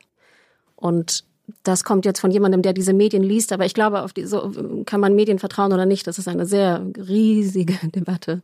Wir sind ja beim Thema Impfen und nicht ja. beim Thema Medien. Mhm. Und ich glaube, genau da ist, glaube ich, für mich so ein bisschen der Hase im Pfeffer. Also ich sehe das genauso wie Sie, dass wir als Gesellschaft an vielen Stellen noch versagen. Und ich benutze das Wort noch, wenn ich mir anschaue, was wir als Gesellschaft in dem 20. und im 21. Jahrhundert geschafft haben. Die Idee ist schon, dass es vorwärts geht. Und wenn wir uns ins 19. Jahrhundert schauen, dann geht es definitiv im Vergleich vorwärts für uns als Frauen und für uns in Europa und so weiter. Aber wir sind noch lange nicht da. Und das, was Sie beschreiben, die Wohnungsnot zum Beispiel, die Tatsache, dass man mit einem normalen Job bestimmte Wohnungen einfach ein normales Leben nur sehr hart erkämpfen muss, das ist krass. Und ja. das ist ein krasses Lebensgefühl. Vollkommen außer Frage. Und dass da Vertrauen in die Regierung und in die, in die Entscheidungsträger verloren geht, das sehe ich ganz genauso wie Sie. Ich versuche aber zu unterscheiden, wenn wir jetzt auf Impfung denken, dann ist es, glaube ich, gefährlich, dann den Schritt zu machen, ich vertraue niemandem mehr, der Entscheidungen trifft. Denn ich würde schon stark unterscheiden zwischen politischen Entscheidungen und wissenschaftlich-medizinischen Entscheidungen. Und ich verstehe den ersten Impuls zu sagen, ich glaube niemandem mehr. Wem soll man überhaupt noch vertrauen? Klar, das sehe ich bei meinen Kollegen in der Klinik. Ne, die, die Pfleger und Schwestern, die arbeiten extrem hart und ja. die verdienen ein sehr hart verdientes kleines Geld. Das ist nicht in Ordnung. Genau. Das haben Sie ja. auch schon angesprochen. Das ist absolut nicht in Ordnung. Aber das ist was anderes dann. Da muss man sich an die Politiker wenden und sagen, das muss geändert werden. Deswegen sind das auch Politiker. Wissenschaftler und medizinische Räte auf der anderen Seite ist was ganz anderes. Da werden Entscheidungsfindungen anders gefunden, nämlich nicht mit, wer finde ich sollte vorwärts kommen in der Gesellschaft, sondern ich schaue mir an, ich messe 100 Patienten durch, was passiert am Ende. Das sind zwei komplett unterschiedliche Sachen. Okay. Aber es war doch trotzdem so, dass auch Wissenschaftler die Bundesregierung beraten haben zu Beginn der Krise, um, und um nochmal auf die Frage zurückzukommen, wann ich das Vertrauen verloren habe. Also auch damit, dass die Bundesregierung eben nur bestimmte Wissenschaftler gehört hat und andere, die eine kritische Meinung hatten oder andere Ansichten hatten, wurden eben nicht gehört. Und am Anfang ging mhm. es auch dann, als es dann losging mit diesem zweiwöchigen Lockdown, dann kommen wir wieder in die Normalität. So wurde es ja am Anfang gesagt, zwei mhm. Wochen Lockdown. Und für mich hat am Anfang schon nicht zusammengepasst, dass wir zum Beispiel immer die, also ich habe natürlich auch die Nachrichten gesehen und dann immer die Zahlen gezeigt wurden. Ja, es sind wieder so viele neu infiziert. Die Balken waren immer oben. Hm. Und dann dachte ich, okay, es sieht gefährlich aus, wenn die Balken immer oben sind, ne? Die Statistiken, wie viele sind denn jetzt wieder neu infiziert? Und da muss man erstens mal unterscheiden, ist infiziert auch gleich krank? So, das wurde nicht gemacht. Und dann könnte man ja auch mal ins Verhältnis setzen, wie viele sind denn von der Gesamtbevölkerung, wie viele sind denn das, die in diesem hohen Balken dargestellt wurden? Also Sie hätten sich eine klarere, einfachere, differenziertere, differenziertere Berichterstattung, Berichterstattung gewünscht. Okay. Um einfach, weil da weiß ich, dass viele Menschen auch wirklich Vertrauen verloren haben. Okay. Also ich muss sagen, dass ich am Anfang der Pandemie das Gefühl hatte, die Regierung hat zu spät reagiert. Ich habe tatsächlich mit meinem Partner mehrere Tage vor den Schulschließungen überlegt, ob wir unseren großen Sohn nicht wirklich zu Hause lassen, weil klar war, dass die Unsicherheit aktuell zu groß ist. Wir wissen nicht, was das heißt und das Risiko ist nicht abschätzbar. Dann ist es nicht wert, den in die Schule ja. zu schicken. Da sind wir uns, glaube ich, sehr ähnlich, dass wir uns das anschauen, welche Entscheidungen getroffen werden und sagen, äh, hm, also so ganz zufrieden bin ich damit nicht. Und auch die Berichterstattung, auch da würde ich sagen, auf jeden Fall, das geht viel, viel besser. Was ich aber sagen würde, ist, Corona ist halt, und das hat ja auch schon der ähm, RKI-Präsident ganz am Anfang gesagt, Corona ist nicht Ebola. Ebola wäre eine sehr, wäre wahrscheinlich eine sehr einfache Pandemie in dem Sinne, dass wenn man es bekommt, dann hat man eine größere Chance zu sterben als zu leben. Das ist ganz einfach zu erklären. Und dann weiß man auch, warum man zu Hause bleiben soll und eine Maske tragen soll. Ja. Mit Corona ist es so viel nuancierter. Und diese Nuancen waren auch gar nicht bekannt am Anfang. Und dann wird es auf einmal sehr, sehr komplex. Und diese Komplexität simpel zu erklären, klappt nicht. Etwas Komplexes simpel zu erklären, wird bedeuten, dass man immer irgendwo etwas Falsches sagt. Und das ist, glaube ich, dann die Frage, wie geht man damit um, wenn im Nachhinein sich etwas als falsch herausstellt. Ne? Also zum Beispiel Entscheidungsträger sagen etwas und im Nachhinein merke ich, das ist falsch. Wie denke ich dann darüber nach? Und ich glaube, Möglichkeit A ist die Lügen. Das setzt die Intention voraus, dass sie vorher schon es besser wussten und es dann aktiv anders gesagt haben. Das weiß ich nicht. Ich kann deren Intention nicht einschätzen. Ich kenne die nicht. Mhm. Es gibt aber auch noch eine andere Erklärungsmöglichkeit. Das heißt, ich muss die auch stehen lassen. Und die andere Erklärungsmöglichkeit ist, sie wussten es nicht besser zu diesem Zeitpunkt. Mhm. Und die beste Entscheidung zu dem Zeitpunkt war X. Den Lockdown zu machen. Bin genau. ich mit Ihnen. Und dann kann man auch nicht im Nachhinein sagen, finde ich, dann ist es irgendwie unfair zu sagen, also das hat sich dann irgendwie als falsch herausgestellt. Das ist, ne, das hat, Sie haben gesagt, das dauert zwei Wochen und jetzt dauert das ein ganzes Jahr. Mhm. Klar, wie gesagt, wenn man etwas so Komplexes wie diese Pandemie einfach erklären will, wird man Fehler machen. Also dieses Stichwort Komplexität, das höre ich ja jetzt nicht nur bei Corona, also jetzt von Ihnen. Es mhm. ist einfach zu komplex und ihr könnt das alles gar nicht verstehen. Und, aber diese zwei Sachen würde ich nicht kombinieren. Dieses Stichwort Komplexität, das höre ich auch, wenn es um den Klimawandel geht, ja. alles so komplex. Wenn es um die Globalisierung geht, ja, weil es eben keine einfachen Antworten auf komplexe Fragen gibt und so. Und ich denke, das wird immer so ein bisschen als Schutzschild genommen und zu sagen, also liebe Leute, wir machen das jetzt und ihr vertraut uns bitte, weil es, es gibt, es ist alternativlos. Und das ist auch so ein Stichwort, was mich extrem gestört hat, also ein Reizwort fast, mhm. ja, zu sagen, es ist alternativlos, weil es gibt immer Alternativen. Ich glaube, da gibt es viele Sachen zu sagen. Die Alternative, die dann man aussprechen muss, ist natürlich, dass eben eine unklare Menge an Mitbürgern und Mitmenschen stirbt. Das ist die Alternative. Die ist irgendwie so offensichtlich, dass man die vielleicht auch nicht aussprechen muss, aber vielleicht wäre es auch gut, das mal auszusprechen. Die Sache mit der Komplexität, das ist, glaube ich, wirklich ein Problem in der Kommunikation. Und zwar, also etwas ist komplex ne, und man sagt, das ist komplex, äh, das ist jetzt schwierig zu erklären. Das heißt nicht, dass ich nicht davon ausgehe, dass der andere Mensch das nicht verstehen kann oder dass er zu doof ist. Das hat damit gar nichts zu tun, sondern wir haben alle einen Job, wir sind alle busy. Ich kann mich nicht damit auseinandersetzen, 20 Jahre Impfgeschichte aufzuarbeiten. Das kann ich nicht. Also als normaler Mensch kann man das nicht, weil das nicht mein Job ist und weil ich dafür nicht trainiert bin und weil ich auch einfach Kinder in der Schule habe, die auch was essen wollen. Und fertig. Und das heißt, die Tatsache, dass ich sage, dass, ne, dass man sagt, das ist sehr komplex und wenn ich simpel erkläre, dann werden da Fehler passieren, das ist eine Feststellung, die missverstanden werden kann, sehr schnell, glaube ich, als so Abtuung, von wegen, halten Sie mal die Klappe, ne? Also Sie mhm. verstehen das eh nicht. Also in den Wissenschaftlern, denen ich begegnet bin, die würden sich nie in der Art verhalten. Die würden niemals sagen, das ist zu komplex für sie. Ganz im Gegenteil. Wenn ich es nicht schaffe, ihnen das richtig zu erklären, dann bin ich der Blöde. Ja? Das heißt, als Wissenschaftler ist es genau das Gegenteil. Man weiß einfach, wie komplex eine Sache ist. Wir normalen Menschen können einfach das nicht übersehen die Gesamtheit ja. des Klimawandels und die Gesamtheit und viele Wissenschaftler auch nicht, muss man auch noch dazu sagen. Ja.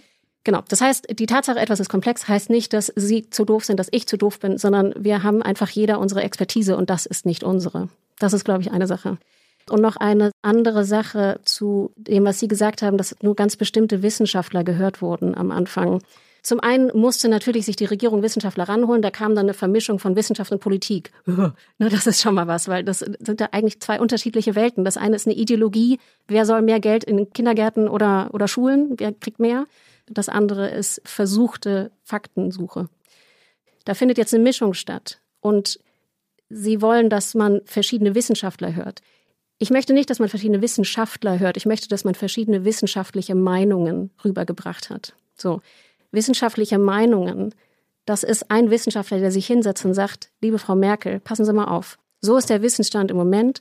Es gibt die Gruppe an Leuten, die sagt, so ist es. Es gibt die Daten, die sagen das. Im Moment ist der Konsens der. Damit ist das abgebildet. Das ist was anderes als eine Meinung. Das ist nicht schwarz-weiß. Natürlich kommt dann noch die persönliche Einschätzung des Wissenschaftlers wahrscheinlich da irgendwo mit rein. Klar, ne? das ist ja ganz klar, dass das subjektiv eingefärbt wird. Da kann man sich, da kann man sich gar nicht davon fernhalten. Aber es ist was anderes, als wenn man einen Interessenvertreter sich anhört, weil da muss man natürlich dann noch einen anderen Interessenvertreter mit dazu holen. Aber wenn Sie sagen, es sollten verschiedene wissenschaftliche Meinungen gehört werden und daraus wird dann eine Strategie abgeleitet, dann war es doch genauso nicht. Weil es hätte ja dann zur Folge gehabt, wenn die Regierung verschiedene wissenschaftliche Meinungen gehört hätte. Und die einen hätten gesagt, so jetzt Lockdown und die anderen hätten gesagt, nein, muss nicht sein. So und so dann hätte sich ja dieser ganze Prozess gar nicht realisieren lassen, weil worauf hätte sich denn dann die Frau Merkel stützen können? Nee, nee.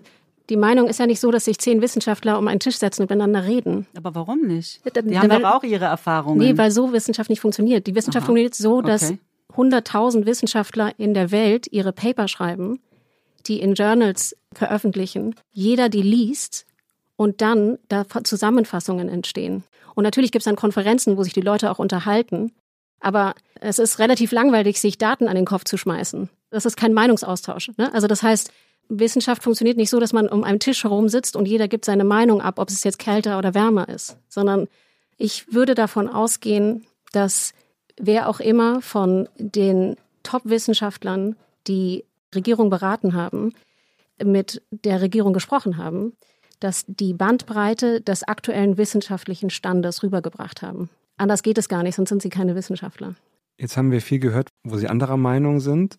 Wo haben Sie das Gefühl, dass es Dinge gibt, die Sie bei der jeweils anderen Person verstehen? Oder wo Sie das Gefühl haben, da gibt es etwas, was Sie doch gemeinsam haben? Ich denke, wir haben gemeinsam auf jeden Fall die Sorge für die Familie und für die Kinder und dass wir natürlich Entscheidungen treffen, die wir zum versuchen, zum Besten für die Kinder und für die Familie zu treffen. Ich denke, das haben wir auf jeden Fall gemeinsam. Und was wir nicht gemeinsam haben, was uns unterscheidet, ist einfach unsere Herleitung der Dinge, wie wir die Dinge betrachten und natürlich wahrscheinlich auch die Quellen, wo wir unsere Informationen hernehmen und ich glaube auch ein grundsätzliches Verständnis, was ich möchte, wie sich zum Beispiel der Staat in mein persönliches Leben dann eben einmischen darf oder äh, hineinregieren darf. Ich glaube, da unterscheiden wir uns, weil ich habe eher so das Gefühl, ich bin gar nicht so sicher, ob sie, dass sie, glaub, dass sie eher sagen, ja, sie möchten, dann, sie möchten das ausschließen und das möchten sie so sicher sein und sie, sie sehr auf Sicherheit bedacht sind und ich die Sicherheit nicht so habe, also weil ich auch generell keine Sicherheit habe. Also ich besitze genau. nichts, ich habe, ich habe nur einen Job und sonst gar nichts. Genau. Ich habe nichts, was ich krampfhaft irgendwie festhalten muss. Ich versuche, mich und meine Familie gesund zu ernähren, dass wir, wir bewegen uns, wir haben Spaß miteinander und leben einfach. Ich möchte, dass der Staat sich eben weitestgehend raushält aus meinem persönlichen Leben und ich möchte auch mein Risiko selbst einschätzen, ob ich bestimmte Dinge auf mich nehme oder nicht. Also es gibt ja auch die Möglichkeit, gefährliche Sachen zu machen, wie gefährliche Sportarten oder Bungee-Springen und solche Sachen. Und das mache ich nicht, ja, dann versuche ich da eben das Risiko zu minimieren. Und es ja, gibt ja. ja. auch niemand, der dann sagt, ja, du darfst nicht Bungee springen, weil es könnte ja gefährlich genau. für dich sein. So wissen Sie. Ich glaube, also das unterscheidet uns. Dass, ja. Also ich glaube, das unterscheidet uns nicht. Ich, nee, ich, also ich gehe da mit allem d'accord, was Sie sagen. Total. Also ich glaube, dass so ein bisschen die sozialen Werte, die bei Ihnen durchkommen, die unterschreibe ich zu 100 Prozent. Da laufe ich direkt neben Ihnen mit. Das Einzige, was ich anders sehe, ist, wie ich es bewerte, wie man zu medizinischen Entscheidungen kommt oder zu Entscheidungen, die wissenschaftlich informiert sein können, weil ich die wahrscheinlich die wissenschaftliche Gemeinschaft anders einschätze. Es gibt meiner Meinung nach in unserer Gesellschaft wenig, was so basisdemokratisch funktioniert wie die wissenschaftliche Gemeinschaft weltweit. Gibt es faktisch nicht. Es ist extrem transparent, es ist extrem rigoros, jeder kann sich beteiligen. Und am Ende zählt die Mehrheit, was rauskommt. Das ist fantastisch. Und das ist das Beste, was wir an der Hand haben im Moment. Es ist nicht perfekt, aber es ist das Beste, was wir an der Hand haben, um bestimmte Fragen zu lösen, die man mit Wissenschaft angegangen hat, nämlich zum Beispiel medizinische Fragen. Und in sozialen Fragen würde ich mir wünschen, dass wir viel mehr von diesem wissenschaftlichen Denken anwenden würden. Ich weiß nicht, ob Sie das wissen, aber Finnland hat zum Beispiel das Ministerium für die Zukunft gegründet. Die machen genau das. Die machen einfach Studien in ihrer Gesellschaft, was eine sinnvolle Policy ist, um die Lebensqualität der Menschen zu verbessern. Das ist fantastisch. Genauso muss man da rangehen. Und ich glaube tatsächlich, alles, was Sie gesagt haben, ich stimme Ihnen da, was Sie jetzt gerade gesagt haben, was wir unterschiedlich sind, sehe ich überhaupt nicht so. Ich okay. würde mich da genauso sehen wie Sie. Genauso. Es ist nichts am Ende hundertprozentig sicher, gar nicht. Und ich möchte auch nicht, dass der Staat mir vorschreibt, ob ich Bungee-Jumpen springen darf oder ja. nicht. Genau. Aber äh, überhaupt nicht. Und ich finde auch, es ist irgendwo, es ist nervig, dass wir überhaupt eine Masernimpfpflicht brauchen.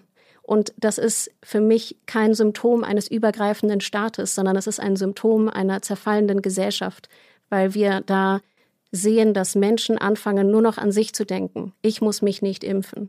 Und wir vergessen, dass das auch eine Rücksichtnahme ist, sich zu impfen, weil man eben diese Erkrankungen nicht weiterbringt an andere. Und diese Rücksichtnahme entscheide ich mich dann aktiv nicht zu machen. Und jetzt zum Beispiel im Bereich der Masernimpfung. Und dann ist es eben ein Zeichen, dass die Gesellschaft nicht mehr so zusammenhält, wie ich es mir eigentlich wünsche. Ja. So stehe ich zum Beispiel zur Masernpflichtimpfung. Ich möchte in einem Land leben, wo das eben nicht notwendig ist, dass man sagt, sie müssen das machen, sondern wo es selbstverständlich ist, dass jeder den Beitrag bringt, den er nur kann. Glauben Sie denn beide eigentlich, dass das Leben der jeweils anderen, die Lebensgeschichte, der Hintergrund, dass der eine entscheidende Rolle gespielt hat, um sich ihre jeweilige Meinung zu prägen? Oder dass, wenn es sozusagen einen anderen Lebenslauf gegeben hätte, Sie dann anders denken würden? Also ich bin sicher, dass mich meine Herkunft, also mein Aufwachsen in der DDR schon geprägt hat. Aber ich glaube, das ist auch eine persönliche Sache, ob jemand diese Maßnahmen mitträgt oder nicht oder eine Impfpflicht befürwortet oder sich überhaupt impfen lässt oder nicht. Das ist schon auch ein Persönlichkeitsding. Also ich denke, wenn jemand so eher so ein Freigeist oder freiheitlich orientiert ist, der dann vermutlich sagt, ich möchte das selbst entscheiden. Also ich denke beides. Also es hat natürlich wahrscheinlich auch damit zu tun, wo man herkommt, wie man aufgewachsen ist, welche Erfahrungen man gemacht hat. Aber es ist eben auch eine Persönlichkeitssache, wobei natürlich auch die Persönlichkeit das widerspiegelt, also die Erlebnisse ja mit eingehen in die Persönlichkeit. Ich finde das eine total schwierige Frage. Ich glaube, die eigene Biografie ist nie zu trennen von den Einstellungen, die man hat. Und das heißt, natürlich hat das einen Effekt. Ob man dann die Umkehr auch machen kann und sagen kann, bei der Biografie kann ich dann die und die Einstellung erwarten, das finde ich nicht. Und deswegen finde ich diese Frage immer ein bisschen unnötig es bringt mir nichts. ne? Weil es geht ja immer darauf, dass man Vorhersagen machen will. Und ich möchte gerade nicht, dass jemand Vorhersagen macht, weil ich weiß, sie sind in der DDR geboren, so, oh, okay, weiß ja genau, was da jetzt passiert. Das ist überhaupt nicht konstruktiv. Aber na klar, hat das einen riesen Effekt auf einen. So, was mache ich jetzt damit? also ich glaube, was schon entscheidend dazu beigetragen hat, dass ich so über Wissenschaft nachdenke, ist natürlich mein wissenschaftliches Training. Und ich muss hier auch sagen, dass ich mich aktiv dazu entschieden habe, nicht in die Wissenschaft zu gehen, weil ich nicht der größte Fan war von dem, was ich da an Arbeitsalltag gesehen habe. Also ich glaube nicht, dass ich da mit einer rosa Brille drauf schaue, sondern ich würde mir nicht anmaßen, reinzureden bei jemandem, der eine andere Expertise hat. Und ich glaube, das ist etwas, was wir ein bisschen verpasst haben in der vergangenen Zeit, uns klarzumachen, bestimmte Sachen sind Expertensachen und das können wir nicht einschätzen. Und dann ist einfach nur die Frage, wem glaube ich und worauf vertraue ich?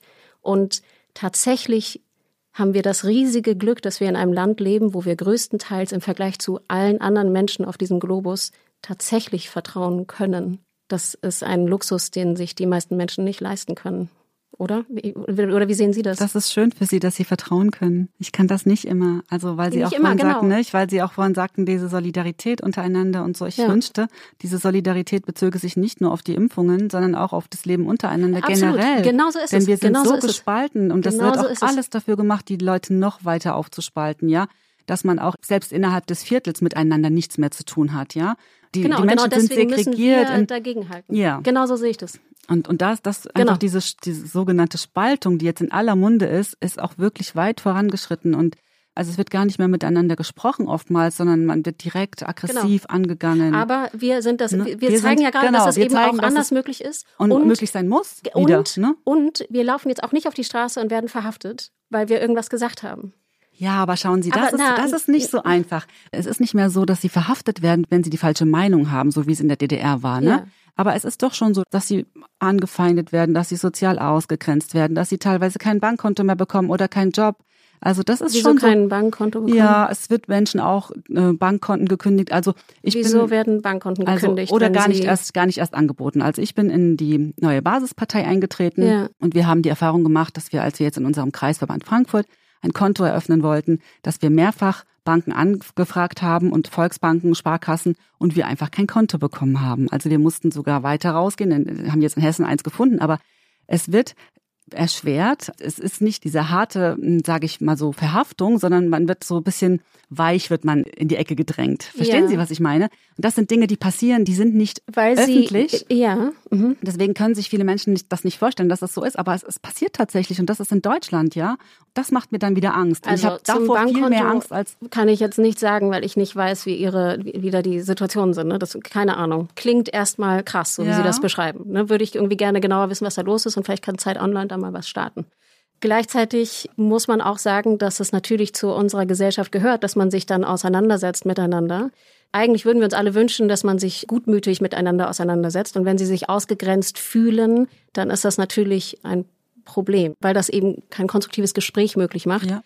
Gleichzeitig muss man aber sagen, dass es eben genau auch die gegenteilige Art und Weise gibt, nämlich dass Menschen versuchen, miteinander zu sprechen.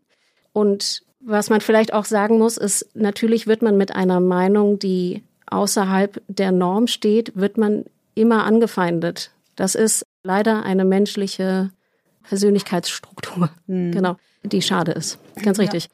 Es ist nochmal ein riesiger Unterschied zu politischer Verfolgung, zu Verleumdung oder zu Mord. Und das Ja, passiert alles. natürlich. Genau. Das- und das will ich nur kurz so ja. stehen lassen, dass wir in Ja. einem Land leben, wo das nicht passiert. Obwohl wir, ne, wir sitzen hier zusammen und sie müssen Angst haben und ich muss nicht Angst haben. Das finde ich total, kann man mal festhalten. Sie schüttelt mit dem Kopf. Ja, noch nicht. Also ich, ich will gar nicht jetzt so groß schwarz sehen, aber es hat doch wirklich massive Veränderungen gegeben in den letzten Monaten. Und wenn das für manche nicht so deutlich ist, dann liegt es einfach daran, dass sie gut sind mit der Situation, mit der sie leben und diese Erfahrung eben nicht machen mussten. Und insofern spielt das natürlich auch wieder mit hinein, wie man zu einem Standpunkt gelangt, welche Erfahrungen man gemacht hat. Und gerade jetzt, seit die Corona-Pandemie über uns gekommen ist, was sich da alles verändert hat und Dinge Aber was passieren. genau meinen Sie? Ja. Welche Veränderungen der letzten Monate? Naja, zum Beispiel, ja, dass man wirklich auch teilweise ähm, eine massive Polizeipräsenz erlebt, ja. Dass man was ist das Problem mit das, Polizei Pro- das Problem Polizeipräsenz? ist einfach, dass ich, dass ich die Verhältnismäßigkeit nicht sehe, ja. Aber was Wenn ist, ich das, sehe, was ist wenn das ich Problem, sehe zum wenn Beispiel, ich ein, alter Mann hat in der Fußgängerzone keine Maske an und dann wird er von Polizisten, zwei oder drei Polizisten niedergerungen. Das ist einfach für mich die Verhältnismäßigkeit nicht gegeben. Aber das sind wieso wird er wahrscheinlich- niedergerungen? Weil er keine Maske trägt und der Polizist ihm sagt, also andere haben das halt gefilmt und ich, ich sehe mir solche Filmchen jetzt nicht mehr so an, aber es manchmal, manche Dinge bleiben einfach auch dann im Gedächtnis, wenn man die mal gesehen hat, ja. Eine Frage, die uns jetzt noch gekommen ist, wie viel Kontakt haben Sie eigentlich noch zu Andersdenkenden? Gibt es noch Menschen in Ihrem Umfeld, mit denen Sie regelmäßig Kontakt haben, die ganz anders denken als Sie in dieser Frage? Also wenn ich da vielleicht mal anfangen darf, ich habe tatsächlich wenig oder kaum noch Kontakt mit Menschen von der ich sag's mal anderen Seite, weil es ja natürlich die Regelungen so mit sich bringt, dass man zum Beispiel viel im Homeoffice arbeitet. Das heißt, man ist isoliert, man hat wenig Kontakt mit Kollegen, man kann nicht mehr ausgehen, man kann nicht mehr ins Fitnessstudio gehen, da trifft man niemand. Man ist schon sehr eingeschränkt. Und ich habe viel Kontakt jetzt mit Leuten aus der Basis. Und die denken größtenteils so wie ich, obwohl es da eben auch etliche gibt, die manche Maßnahmen durchaus sinnvoll finden und auch sagen, wir möchten Abstand halten oder möchte regelmäßig Hände waschen und so weiter oder lüften. Und wir in der Basis dann halt eher ins Gespräch kommen, also Kontakt haben, die sich da auch in der Basis engagieren, weil sie halt die Basisdemokratie spannend finden, ja. Und ansonsten hat man eben wirklich wenig Kontakt mit anderen Menschen, weil auch jetzt, wenn die Fitnessstudios wieder öffnen, nicht alle rennen sofort los. Man muss auch erstmal schauen, darf man überhaupt gehen, muss man einen Termin buchen. Also bei uns ist es in Frankfurt zum Beispiel so, dass man auch fürs Schwimmbad einen Termin buchen muss. Und dann muss man schon schauen, okay, hat dann die Freundin oder der Freund oder die Kollegin dann auch gerade diesen Termin gebucht? Kann man sich da finden? Und auch wenn man dorthin geht und dort, wo man normalerweise mit Leuten vielleicht ins Gespräch gekommen wäre, weil man auf der Decke nebeneinander liegt, was jetzt teilweise auch in manchen Freibädern nicht erlaubt ist. Man darf schwimmen, aber sich nicht aufhalten, solche Sachen. Und dann muss man auch erstmal schauen, ja, wie ist derjenige drauf? So kann man mit dem überhaupt sprechen oder sagt er erstmal, ja, zieh erstmal deine Maske hoch. Also es sind einfach viele Dinge, die einen hindern, mit anderen Menschen ins Gespräch zu kommen. Haben Sie Freunde verloren? Ja, ich habe auch Freunde verloren. Also ein Freund hat mir dann auch tatsächlich einmal, nachdem er halt wusste, dass wir in Berlin auf der Demo waren, eine WhatsApp geschickt und gemeint, es, also hat mich höchst beschimpft und dann auch gemeint, dass wegen uns gehen die Maßnahmen so weiter und hat mich dann auch auf WhatsApp blockiert und wir haben seitdem halt auch keinen Kontakt mehr. Und was ich schade finde, dass man eben da wirklich so knallhart dann die Konsequenz zieht und sagt, ja, lieber habe ich mit dem Menschen nichts mehr zu tun, als mich mit seiner Meinung auseinanderzusetzen. Das finde ich sehr schade.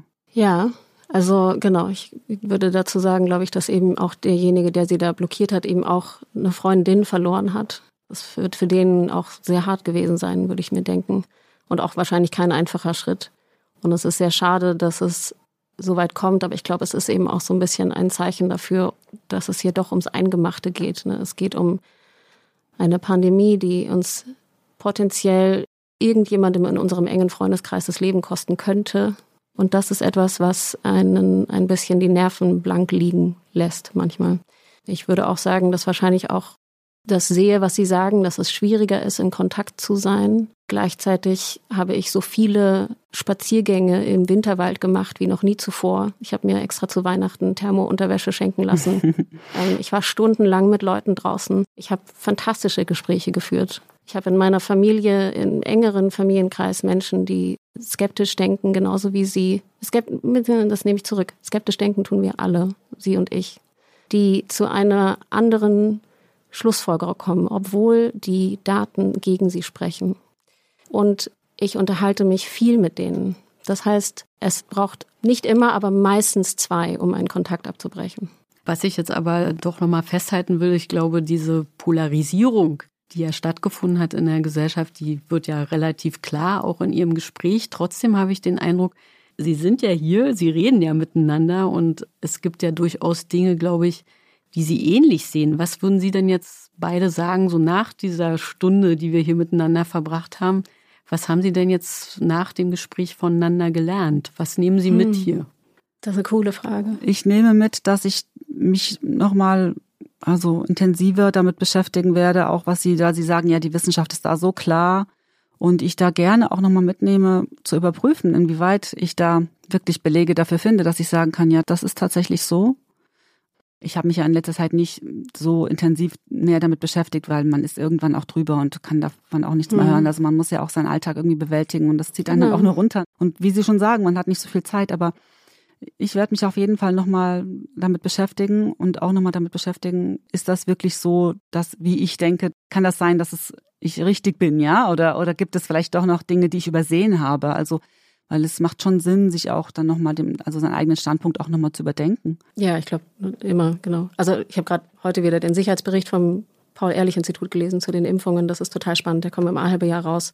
Und dann wird immer, alle Meldungen werden zusammengefasst, alle Nebenwirkungen, ne, die wir alle melden können und so weiter. Das ist vielleicht für Sie auch interessant, wenn es so um die Impfungsfrage geht.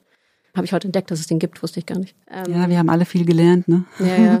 Ich bin bestätigt in dem Gedanken, dass wir tatsächlich sehr nah beieinander sind und das macht es so schade, dass diese Art von Unterhaltung so selten so differenziert geführt werden kann, wie wir es jetzt hoffentlich gerade gemacht haben. Ja weil wir eigentlich sehr nah beieinander sind. Ich hoffe irgendwie, dass wir das vielleicht als Gesellschaft irgendwie besser hinkriegen mit der Zeit. Und ich glaube, für mich persönlich heißt es einfach, dass ich noch mehr darauf achte, dass wenn jemand sagt, ich habe recht und alles ist schlecht, wie es jetzt läuft, dann ist das für mich ein Warnsignal, dass das wahrscheinlich ein Spalter ist und dass man da vorsichtig sein muss, dem zuzuhören. Ich glaube, das war ein sehr gutes Schlusswort für diesen Podcast. Jana, was denkst du? Das glaube ich auch. Also ich habe das Gefühl, dass ich auch eine Menge gelernt habe. Ja, ich glaube, wir wollen uns beide sehr bedanken, dass Sie hier waren und dass Sie eben tatsächlich auch wirklich miteinander ins Gespräch gekommen sind. Ich glaube, dafür sind wir auch zu neugierig, oder? Ich habe das ja. Gefühl, Sie sind auch neugierig, ja. oder? Ja, genau. genau. Das war die erste Folge unseres neuen Podcasts. Warum denken Sie das? Vielen Dank und bis zum nächsten Mal.